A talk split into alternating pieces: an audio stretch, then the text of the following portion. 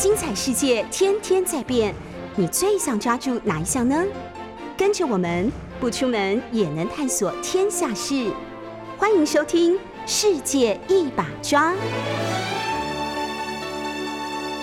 听众朋友早上，欢迎收听 News 九八世界一把抓，我是台北市议员钟佩君。我们同时也在 YouTube 频道直播，欢迎大家透过直播收看收听。这个奥运刚刚落幕，那在这一次的这个这一届的东京奥运当中。我们的代表队也留下了非常让人骄傲的记录。那在网络的这个周末的搜寻热度上面，也还有很多组关键字集中在奥运的讨论上面哦。看起来大家都还在一个蛮亢奋的、蛮亢奋的高点。我们首先在节目一开始，透过这个 Google Trend 网络热门搜寻关键字，带大家来了解一下到底。呃，过去二十四小时，我们民众都关心哪些新闻哦？好，其中一组关键字是这个巴黎奥运。那大家都知道，就是东京奥运落幕之后，下一个接棒的国家是法国。那在昨天的这个闭幕典礼上面，也已经呃，据说是首次用预先录影的方式，然后呈现了很多这个地标。然后我看了一下，确实很多人形容说，不愧是这个时尚之都哦。然后从这个不是太长的影片里面就可以看出，呃，质感。那果然，这个再更进一步看，二零二四年的这个巴黎奥运的 logo 已经出炉了。有兴趣的听众朋友可以在网络上面搜寻这张图，很奇妙，是一个圆形的标志。然后你乍看之下觉得是圣火，还有金牌，但是。再仔细一看，发现它其实同时也是一个女生的脸，然后呃有很明确的这个刘海、发型轮廓，然后还有红唇。那当然不是只有这个时尚精品形象广告的意味而已。这个巴黎奥运的新 logo 其实还代表了跟女性运动员致意，同时它也回溯到一九零零年首次开放女性参赛的奥运里程碑。当时这一场赛事就是在巴黎举行的，所以二零二四年的这个巴黎奥运的 logo 可以说是非常别具巧思，而且同时有很多的意涵。那果然看起来是这个呃，经过了蛮长的思考之后才出炉的这个设计产品。那昨天果然登场之后就引起了很高的讨论度，所以在网络上面也有蛮高的热那个。搜寻热度，好，要讲到这一届的奥运成绩表，那大家都知道，这个我们的代表队这一次是写下了台湾参加奥运史上最佳成绩，最后我们的奖牌是两金四银六铜。那其他这个呃常胜军，包括美国啊、中国大陆、日本，那。比较戏剧性的是，美国在昨天最后一天夺回金牌榜首，那以三十九枚金牌，还有一百一十三枚奖牌总数变成榜首啦。那一路领先，本来一路领先的中国大陆，最后是这个排第二名。那东道主日本，因为二十七面金牌，还有五十八枚奖牌，总数是第三名。那大家都知道，这次奥运可以说因为。这个 COVID-19 的关系，命运多舛的。除了这个举办的时间延后，同时过去这个大家可能很兴奋，会买票到现场去这个一探究竟，感受现场气氛哦。那今年完全没有办法。那其他这个世界各地的观众在看转播的时候，也会看到这个很奇特的景象，就是选手的背后观众席空无一人。那当然有好有坏啊，就是过去可能会有一些这个加油打气声，那现在可能就是相对来讲安静很多。那十七天的多数比赛场馆是几乎完全没有观众的，就是只有他们自己的部分队友在现场。那包括这个运动员啊，还有这一次参与奥运的相关人员行动都受了很严格的限制。那其中还是有部分的运动员因为。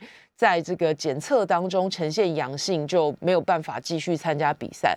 所以说起来也是有很多的这种小小零星的混混乱的状况。不过大致上比原本预期的平顺的落幕了。那当然对我们来讲最开心的还是今年很多这个年轻的选手在奥运的殿堂下面写下了很多新的记录，然后也为我们代表队带回了很多的。奖牌这样好，那这个赛事就在昨天落幕了，接下来就要期待下一届了。昨天同时也是父亲节，然后也是农历七月鬼门开哦，好像蛮特别的，没有什么印象。过去刚好这两个节日碰在一起。那今年因为疫情的影响，所以很多地方要不要办普渡都成了一个讨论哦。像我最近就是到这个我的选区各里去拜访里长，然后呃除了发送一些物资之外，也跟他们聊一下最近可能办活动的规划。因为照一般大多数啊，其实不止台北，应该是各地的这个里办公室的作息表都差不多，就是端午节之后，然后接下来就是。呃，父亲节今年因为这个闰月的关系，所以父亲节比较早一点，那就父亲节先，然后再来就是这个中元节的系列呃活动，因为呃整个七月很长，然后可能各里办普渡的时间不一定，有的是选在鬼门开，然后有的是中原普渡，那有的是将近鬼门关的时候才办，就是每一个里长的习惯不同。那不过今年因为疫情的影响，端午节在三级警戒当中，所以。端午节几乎都没有办。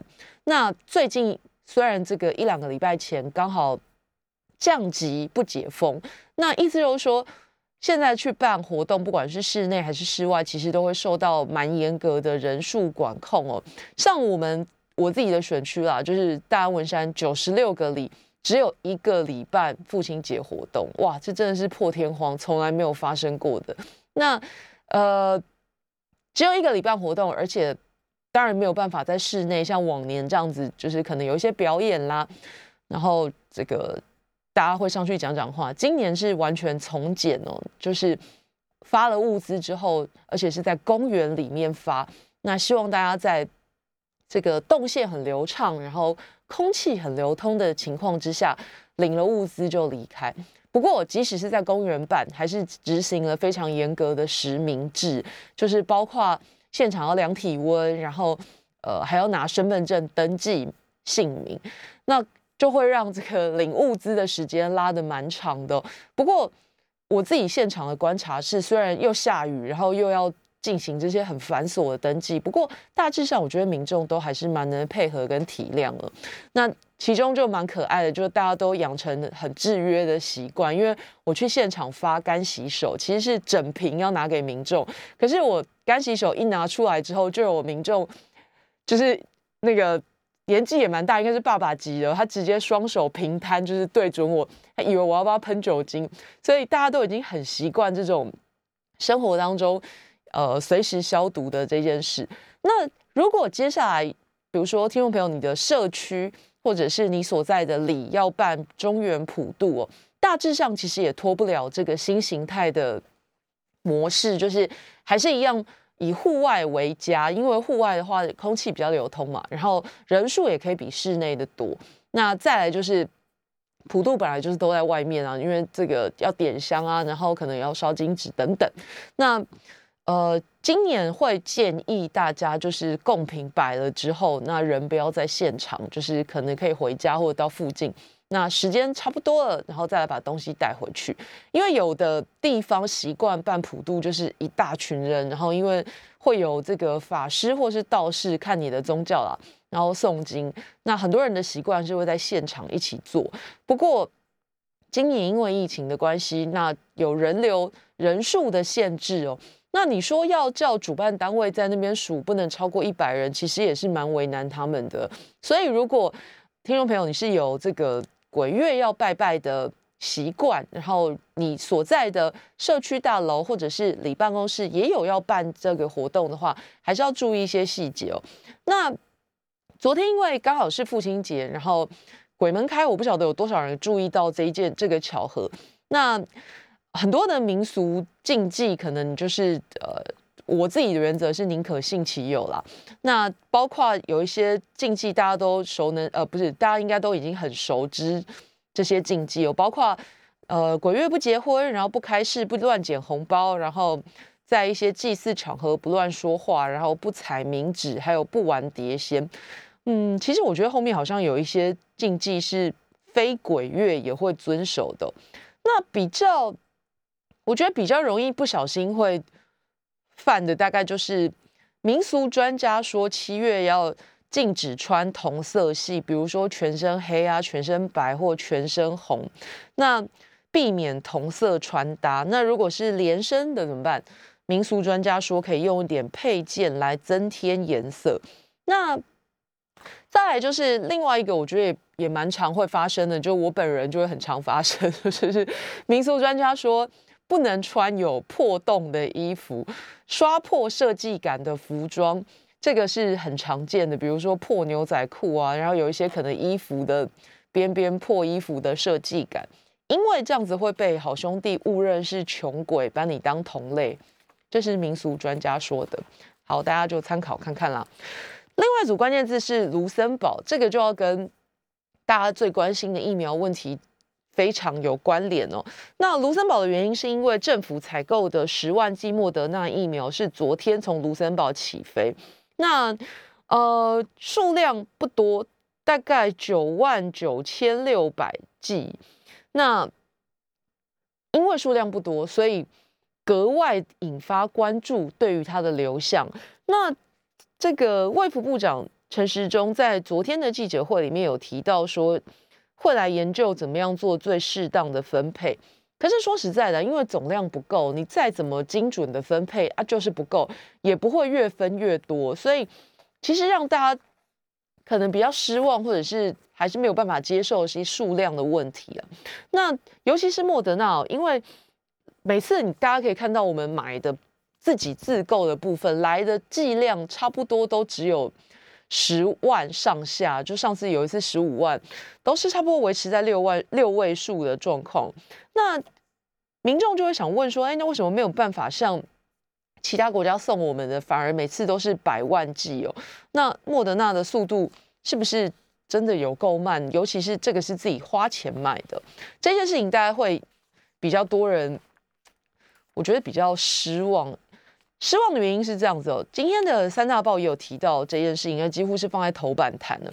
昨天盼望自购。”得到的这个莫德纳疫苗到了，那数量我刚说六位数，连六位数都不到，因为这次只有九万多剂哦。说起来真的是杯水车薪啊！《中国时报》头版就提到三百万铁粉吃的莫德纳，确实还有这么多人在这个疫苗意愿的调查里面是单选莫德纳，有三百九十七万人还在等第一剂莫德纳。那另外还有三百三十三万人已经打了第一剂莫德纳，可是第二剂在哪里不知道，因为现在的做法是第一剂优先。那第一剂的人都还没有排到，那遑论你在等第二剂的人，这个排序就更后面了。今年台湾自购的六百零五万剂，假设啊很幸运全部到货的话，大概还是会有三百万左右的落差。那更不要提说，现在这个到货的速度跟数量跟我们表定的期程实在是差太多了。所以昨天这个很珍贵的抵达的九万多剂，到底要先给我刚刚说的这个单选莫德纳的三百九十七万人呢，还是要给已经打了第一剂，然后再等第二季的三百三十万三万人？那不管是给哪一个区块？显然都没有办法满足所有人的需求。那这一段时间到底应该要怎么办呢？台湾今年自购的六百零五万剂莫德纳，再加上美国送的两百五十万剂，如果非常乐观的全部到货，那就是八百五十五万剂。那只能让四百二十七万人打完两剂。现在指挥中心的做法是规定，第一剂打莫德纳的人不能混打，所以。你现在已经打了一剂在身体里的人，第二剂还是要继续莫德纳，那怎么分？看起来都会就是就是就是不够。那如何分配下去，或者会不会调整莫德纳混打的标准？这个要看指挥中心的新的做法。那另外一波倒是可以期待的是，这个永林、台积电跟慈济捐赠给政府的一千五百万剂 BNT。嗯，永林基金会说已经进入催货进行式，那有机会九月下旬的时候来五百万剂。好，这个是疫苗的新进度，大家最关心的当然就是跟昨天新到货的这一批有关系。那因为数量确实远远不不足跟单选莫德纳的人比还是不够，所以才会有很多的延伸的讨论。那当然这几天，嗯，新闻上也会看到，那希望赶快雨停哦。联合报今天的头版谈的是这个。雨续炸，空中救援三部落，高平六地停班停课，南投有三村的连外路段，看起来这个空拍图来看，很多的道路真的柔肠寸断了。那当然，因为连日好雨的关系，很多的路桥被冲断。那在高雄就有三个部落居民受困，那现在也紧急疏散了很多的住户。那根据中央应变。中心统计，一共疏散了四千四百零三人，收容了六百八十八人。这个最近要提醒中南部的听众朋友，就是因为下雨过后，虽然雨势趋缓，可是那个包括山坡地啊，然后还有很多的这个边坡已经吸饱了水，所以容易土石滑动。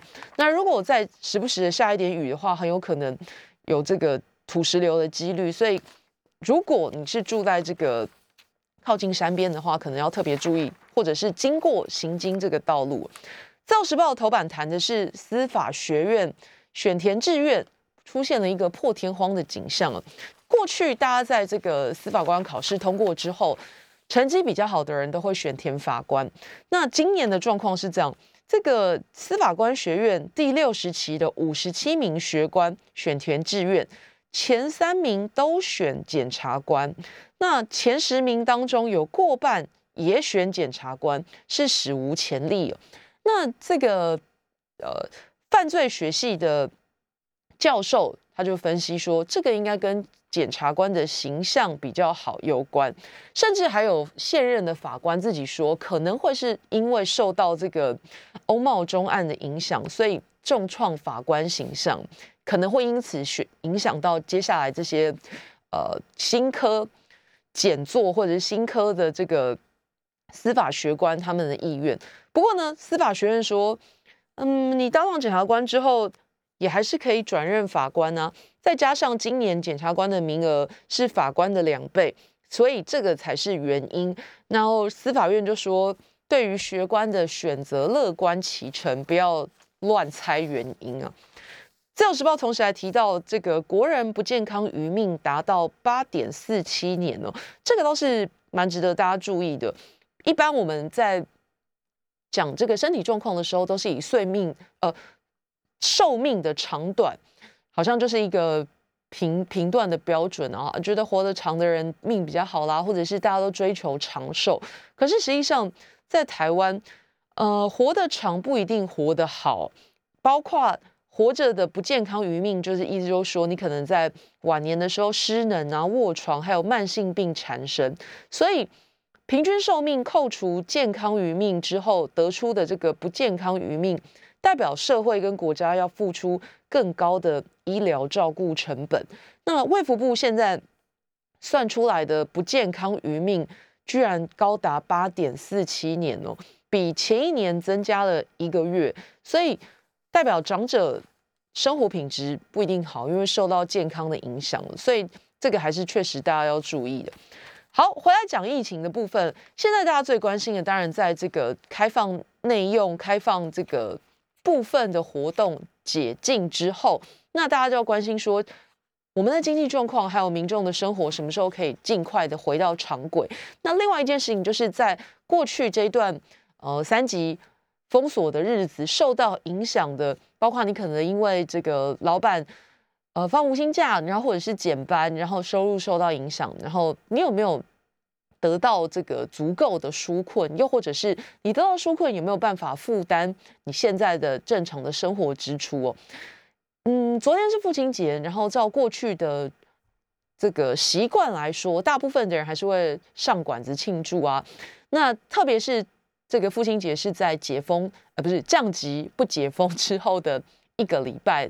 那本来预计说不晓得会不会有这个报复性出游或者是报复性聚餐潮，结果这件事并没有发生。昨天算是近年来最冷清的父亲节。那根据统计，大概业绩餐厅业绩只有往日的四成左右，大大致上都是这样。那不太有。高朋满座或者是这个大排长龙的情形发生，反倒是很多家庭都选择外带回家聚餐，那或者是有一些人可能根本就说今年父亲节还是先不要过了，那显示民众对这个防疫的信心还有。现在的疫情的状况还没有进到完全放心的情形，所以其实，在生活当中，很明显的还是有一些自我要求跟拘束，那就反映在这个消费市场上。那到底接下来应该要发现金，还是要发这个所谓的就是民进党政府最喜欢的这个五倍券？上次是三倍券，这次讲五倍券，到底会不会发这个振兴券？也是。朝野在这个立法院持续在，我觉得还在拉扯的一个议题啊。行政院想要发这个振兴五倍券，包括院长昨天在呃出去好像去苗栗吧，在看这个滑坡损害的时候，也有回答这个问题。行政院的立场是这样哦，他还是坚持说发这个振兴券会比现金好。那理由跟去年是一样的，政府认为发这个振兴券因为有使用期限，所以你。不会存起来，现金的话，在政府的眼中认为会被民众存起来。那所以今年看起来还是会发券取代现金，不会发现金，没有现金这个选项。但是在野党认为应该要发现金，因为使用的范围跟这个速度都可以比较快，是这样子哦。我觉得去年跟今年发券的角度，我觉得有一些不同，因为去年固然。有疫情，可是去年我们没有三级警戒，那也没有强制餐饮业只能外带外送，不可以内用。那时间上还有民众的习惯也差很多。各位如果回想一下，你会记得去年的暑假，其实基本上大学生啊，还有家庭啊，到处去旅行这件事情是没有什么忌讳的。尤其是去年，因为从年初开始不能出国，这个国境封锁之后。去年的暑假可以说是国旅非常旺盛的时期。那因为去年的此时相对来讲，国内的疫情是很稳定的，就是确诊数非常少，也没有大爆发。那大家都已经几乎人人都买得到口罩之后，所以去年的状况跟今年就拿暑假来比好了，其实有很大的落差。去年可能在很多的这种观光景点一房难求，那今年。现在都已经八月初了，还是有很多这个戏水圣地什么的，因为没有完全解禁，所以基本上你都还定得到位置。所以两，我觉得两两年来比较同一个时期，就知道其实受到疫情的影响差很大。那可不可以用同一个方法来振兴？先进一段广告，马上回来。欢迎继续收听 News 九八世界一把抓，我是台北市议员钟佩君。我们同时也在 YouTube 频道直播，欢迎大家透过直播收看收听。好，在上一段节目跟大家谈到说，这个去年的疫情状况跟今年其实有很明确的落差了。那最关键的原因就是去年因为这个边境封锁，然后边境管控，所以相对来讲，国内的疫情都算蛮平顺的。我说去年，所以大家对这个。不能出国这件事情固然蛮失望，但是后来就转而把这个预算啊、时间通通投注在国旅上了。所以去年的国旅发展或者是国旅的收益看起来还不赖。那特别是暑假，因为大家放假嘛，然后这个天气又好，所以包括这个垦丁啊，还有离岛国旅都非常的这个一位难求。那去年大家在国内旅行很安心，然后。也到处去，可是去年有一些这个补贴，比如说住房的补贴啦，然后还有后来发的这个所谓的三倍券等等。那为什么我要特别把去年事情再拿出来讲哦？因为去年的大家受到疫情的冲击，大概最明显的就是不能出国这件事情。可是你说其他国内的内需消费，看起来好像反而更为蓬勃，因为不能出去嘛，那就把钱或者把时间留在国内花。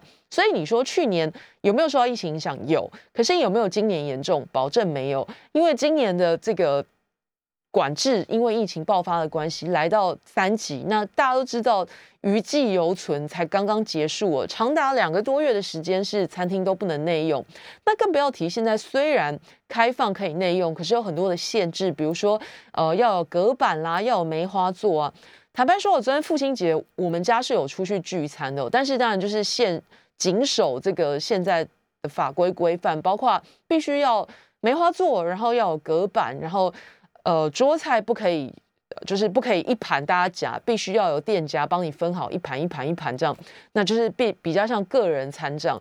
那我觉得最大的差别就是，本来你一家人可能坐在一起嘛，那现在因为隔板梅花座，那个距离就拉得很开，然后你吃饭的时候要讲话，我现在还觉得喉咙有点痛，就是一顿饭下来讲话都吼的。那没办法，像正常说吃饭的时候坐在对面，你看正常的音量。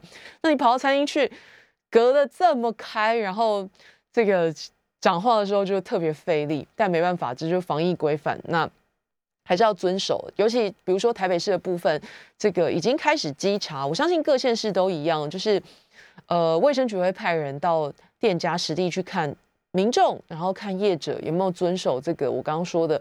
隔板啊，梅花座，还有分菜的这些概念跟规定啊，回来讲这个振兴券的事哦。所以今年包括在党不断的呼吁说，是不是政府可以直接普发现金？因为今年大家对现金或的需求可能比去年更为迫切。那大家知道说，我觉得今年的状况应该要着重在纾困，重用呃着重在纾困，然后重于振兴啊。意思就是说，其实很多人可能很急切的这个民生日常需求都已经受到影响的时候，那现金的使用灵活度当然是优于这种各种券啦。呃，可能你还有缴房租的需求，可能有马上开学，小朋友要缴学费了，那这些事情都是当然现金比较好用。你说百工百业受到影响，然后民众的生计重创的时候，拿到一笔不算太多的现金数量。其实花掉的机会远比存起来的几率高了。那不过不太明白。总之，现在执政党看起来铁了心，还是要印这个券来发哦。那其实建议普发现金的也不止国民党了，民众党或者是其他在野党也有类似的想法。那现在看起来就是政治议题，从赛局思考上面，执政党有立场是可以理解的。可是疫情情况下，就是国人普遍的经济困境，如果你还要把政权保卫也纳进去思考的话，真的是拿社会集体利益去当筹码。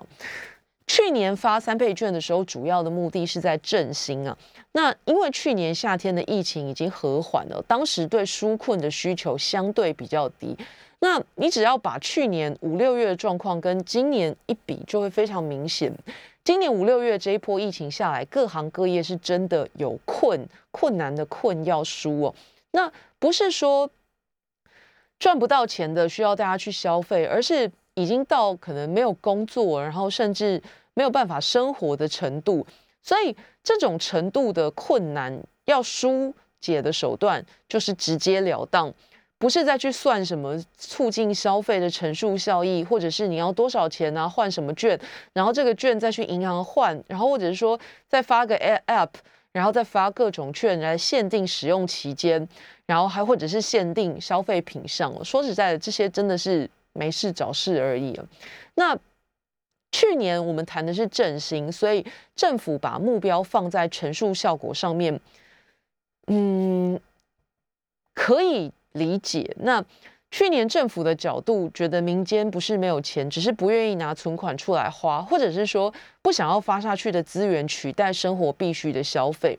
可是今年为什么我一直在讲，今年的目标应该是摆在纾困哦，就是人民的口袋已经没有钱了，那可能连生活必须的消费都有问题，那你还在讲几倍几倍券的时候，其实真的很莫名其妙。从去年到现在。政府都不愿意做的原因，当然是某种程度也不愿意跟随在野党的呼吁，那发现金的这个诉求，那也不愿意把这个资源直接发出来。现在可能还有各种变成券，那中间当然会产产生一些业务成本。大家想要去印这个券，然后发啦，这些都要人力跟财力，其实比普发现金又会多出很多的支出。可是现在看起来。还是会发这种券。那苏贞昌院长昨天有提到说，如果是中低收入户的话，会先把一千块汇给你，然后再让你用那个一千块去领剩下的五倍券。这是目前的初步规划。那当然，为什么刚刚也跟大家讲说父亲节餐厅内用？那中国时报写说，呃。几家餐厅看起来全店来客只有三到四成呢，那甚至消费者都在等等什么？等外带跟外送。在聊天室里面有很多听众朋友跟我们讲说，包括一些连锁的素食店啊，看说必胜客、肯德基大塞车。张瑞玲也说必胜客生意超好，看起来昨天这个过节的方式，很多家庭不约而同都选择外带。那为什么会这样呢？其实最关键的原因，当然还是。国际疫苗到货情况不佳，然后高端又让人没有信心。没有疫苗的情况之下，就会减低大家出门的意愿，还有这种放心的程度。所以你说，虽然政府呃降级没有解封，但是这个做法，第一已经宣示现在疫情根本还没有完全过去。那第二就会提醒很多还没有打到疫苗的民众，自己还是要多多自己保护自己。所以上街啊，还有出门消费的意愿都不会马上恢复哦。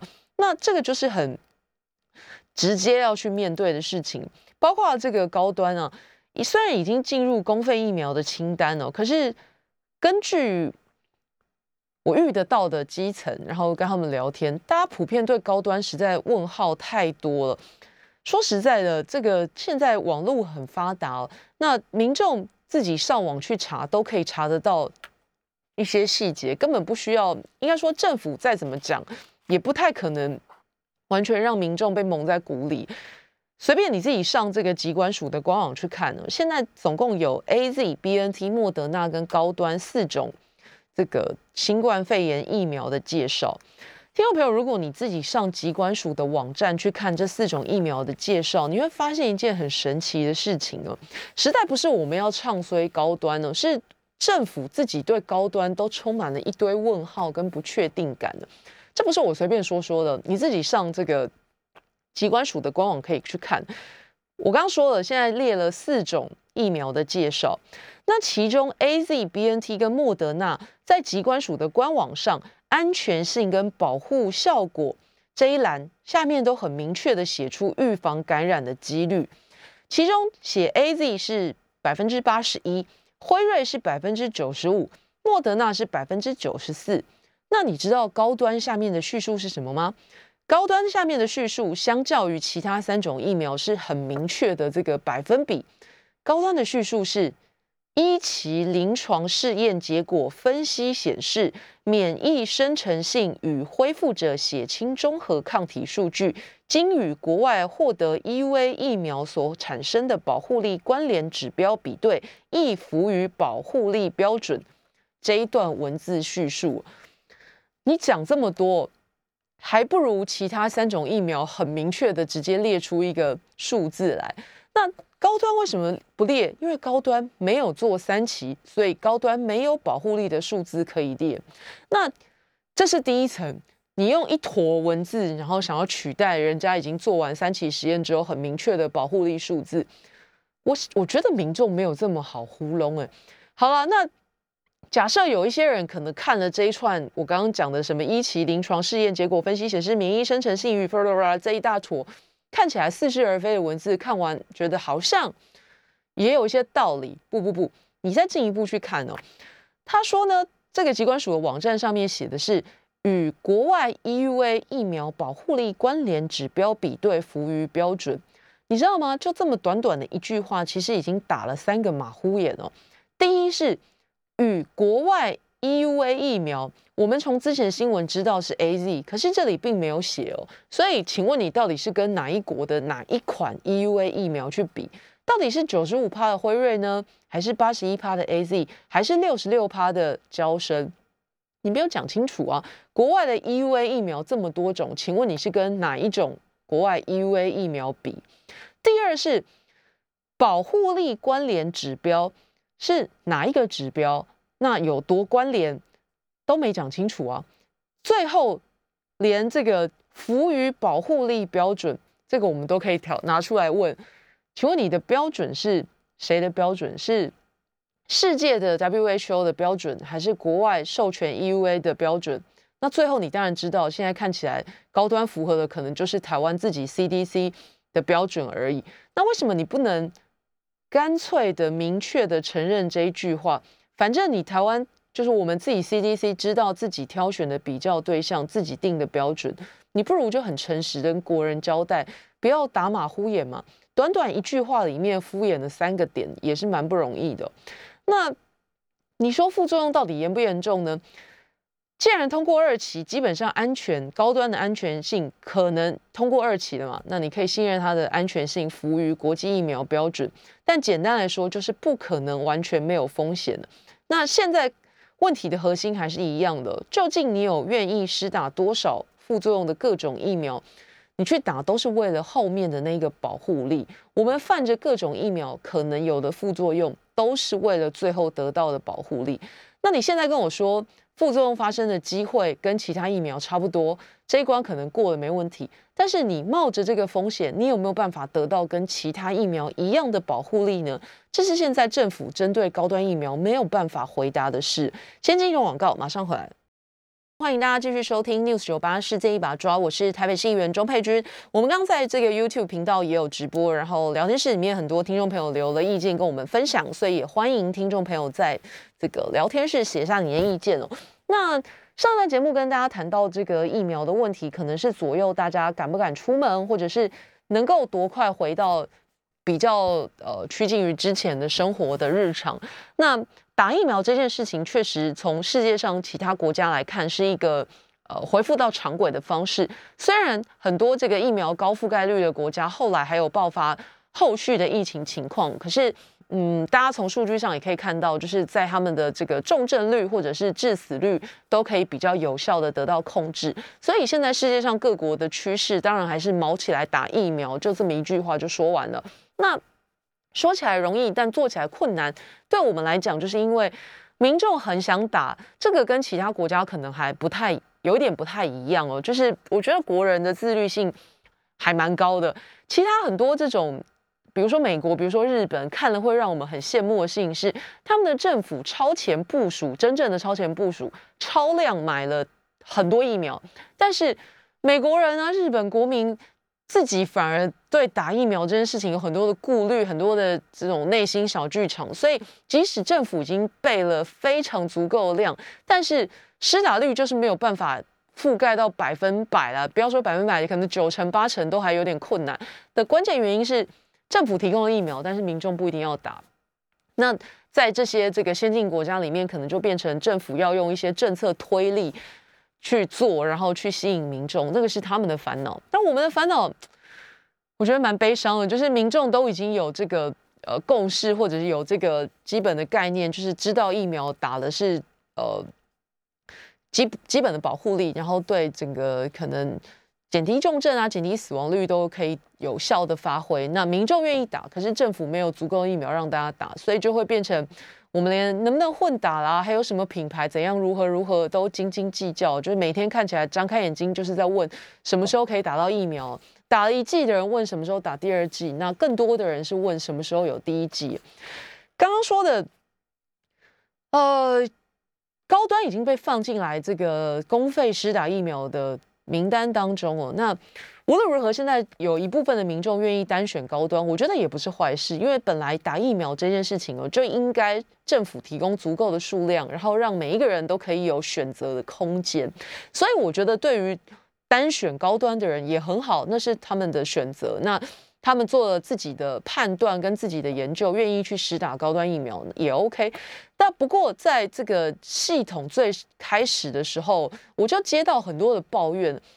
我现在讲哦，可能线上的听众朋友啊，既然你都已经会上线看这个广播节目了，代表你已经有基本的数位这个三 C 使用的能力。可是你不要忘记，还有很多的长辈，他们没有这样子的能力，可是他们是在疫苗施打里面被排在最最前面的。所以我现在遇到基层的这个投诉，疫苗这件事情，因为数位落差造成。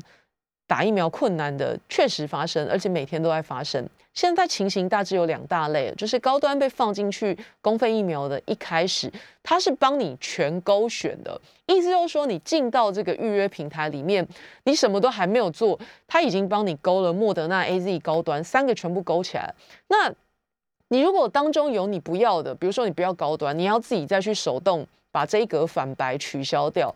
那很多人一登进去之后，不看说，哎呀，登进来了，然后也没看清楚，就自己就送出去。送出去之后才发现，哎呦，一次三个都勾到，可是他可能没有要打 AZ，他可能没有要打这个高端。那也许你会说，谁叫你自己填表不看清楚哦？不过我觉得，虽然这样的说法没有错，但是你也真的太苛求这些这个长辈使用数位工具上面的程度了。我觉得这样讲好了，与其你去检讨这些没有看清楚就送出去，然后不小心勾到自己不想打疫苗的民众，你不如去问一问政府，为什么一开始要把三种疫苗都设为预设选单？你今天想想看，你去餐厅吃饭，这个点菜单上面。哪一家餐厅会把点菜单上面全部先打勾，各点一份，再把这个点菜单拿来给你，然后跟你说：“哎，你没有要不吃的或你不点的，你再自己把它吐掉。”你有遇过这种事吗？当然没有啊！我不是，如果一不小心哪一个没有勾到，我就多点了吗？那根本不会有人做这种多此一举的事情。大部分，对不起，不是大部分，是所有的餐厅送上来的点菜单都是空白的，好吗？让消费者自己看了菜单之后才去点餐嘛？怎不可能会有一家餐厅先把所有的餐点通通勾选完之后，然后再叫你把不要的涂掉？所以同样的逻辑，你与其去苛责这些这个民众登入意愿系统之后没看清楚就送出莫名其妙帮自己勾的要打高端打 AZ。你与其去苛责这些人，你不不如问一问我们政府，如果真的对高端这么有信心的话，为什么要在预约平台里面预设勾选高端呢？这个是很多民众跟我们抱怨的事情哦。那再来就是，在这个登记的最一开始是高龄者优先，可是高龄者使用三 C 的熟练度跟普及率当然就是低嘛，这是两个反比的状态。现在当然是。如果你是同一轮登记的高龄者优先，可是如果你是后面轮才来登记的，尽管你是高龄者，你的排序还是会比较后面。所以现在实物上的状况就是，有一些高龄者他比较晚才发现是要上网登记能打的这一件事情，就是在一开始的时候是地方政府造册，那后来就是用这个中央的登记系统。那不少高龄者到后面才发现这件事情，他想要再回头去请人帮忙补的时候，速度就已经慢了。所以他的排序就变成往后挪了。那他们当然会自己很担心，尤其新闻就会讲说啊，这个高龄者如果确诊的话，风险特别高啊，怎么样怎么样的，对他们来讲，这个也是一个压力。所以疫苗这件事情说到底，前面因为买的速度跟效率要死不活的动作很慢，那到后来苗头不对之后，看起来要推的高端就让它硬上了，这个会让。现在我们看起来两相对照，觉得非常不舒服哦。国内现在可以选择的疫苗，除了刚刚说的搞不清楚到底打了有多少效果的高端之外，我再说一次哦，搞不清楚有多少效果，不是我说的，是机关署的这个网站自己上去看的，他也解释不出来，因为没有做三期，就是没有保护力的数字可以交嘛。那 A Z、莫德纳九月可能会有的 B N T 都是国际上认可的，算安全的疫苗。那现在的落差只是说保护力有多有少，然后对不同族群的副作用风险有一点高，有一点低，所以各个国家、其他的国家会配合不同的族群，尽量去分配这些疫苗给最适合的族群施打。那也因为这样，所以之前日本会把多的 A Z 送给台湾，所以送台湾的原因，当然就是他们手上有足够的。莫德纳有足够的辉瑞，所以就把合用但是比较不万用的 A Z 分给台湾，因为这个期限也差不多了。那政府现在如果要宣传有疫苗就打这句台词，其实他没有说的话是数量跟品相不够，那更不要说现在最担心的就是八月可能会有一段疫苗空窗期。前一阵子呢，因为美国跟日本好心的捐赠，再加上我们讲说要买，但是等了半天，终于来的那一点疫苗量比之前大了，所以地方政府从一开始可能施打有点手忙脚乱，到后来各地都已经有这个大规模的施打的地点，都已经很熟练这个流程之后，现在因为疫苗可能到货数量又慢下来，那大规模施打可能要降载，甚至可能要暂停哦。这个问题还是老话一句，疫苗量不够之外，我觉得政府连到货量跟到货的速度都没办法控制。比如说，我们说这个生产物流，并不是说全部做出来才能出货才能上市。如果你很精准的去算这个产能，还有到货的时程，确补确保这个门市都可以得到补货啦、到货就可以。但关键就是各个门市要有现货可以卖，那这个当然跟后面的控制，就是这个幕后的控制很重要。你去算产能，去算到货时程，市面上只要有足够的货可以卖，然后不要说哪一个仓库堆满满，或者是哪一个门市缺货，这个才是重点。那现在疫苗的问题，关键其实就是这样。上上个月本来没有疫苗，赶快去跟各国募捐，人家送的疫苗，我们也不可能去。跟人家指定说什么时候到货，让我比较充裕。当然是人家一送就要赶快收，赶快去打，所以就发生各地去赶进度。结果现在又一瞬间又倒过来了，变成各地的施打站啊，还有这个流程都已经顺好，但是又没有疫苗，即将又没有疫苗可以发下来打。所以这个陈世忠部长前几天也才刚承认哦，要不是有五月的疫情，其实本来也没有打算要去建制这个疫苗预约平台，所以。再再都凸显，我们其实对于本来疫苗的类似物流的这种配送情况，跟施打计划可以说是没有章法。那一直到了出出了事情之后，然后就是急救章，所以才会看起来到处手忙脚乱的。那当然比较好一点的消息也不是没有，就是最近这几周国内的疫情看起来是比较缓和了。那从每天个位数的案例，那比较偶尔会出现一群这个可能十来例的群聚案，可能已经是我们目前可以期待短近日之内可以期待一个比较好的状况了。那当然严阵以待，是因为国外很多国家后来爆发是这个变种的 Delta 株，传染力很强，而且感染的时间很短。那这是我们下一波防疫工作里面要特别注意的重点。所以如果你出门出游，这个该做的消毒跟自己的保护还是不能少。下个礼拜再见喽，拜拜。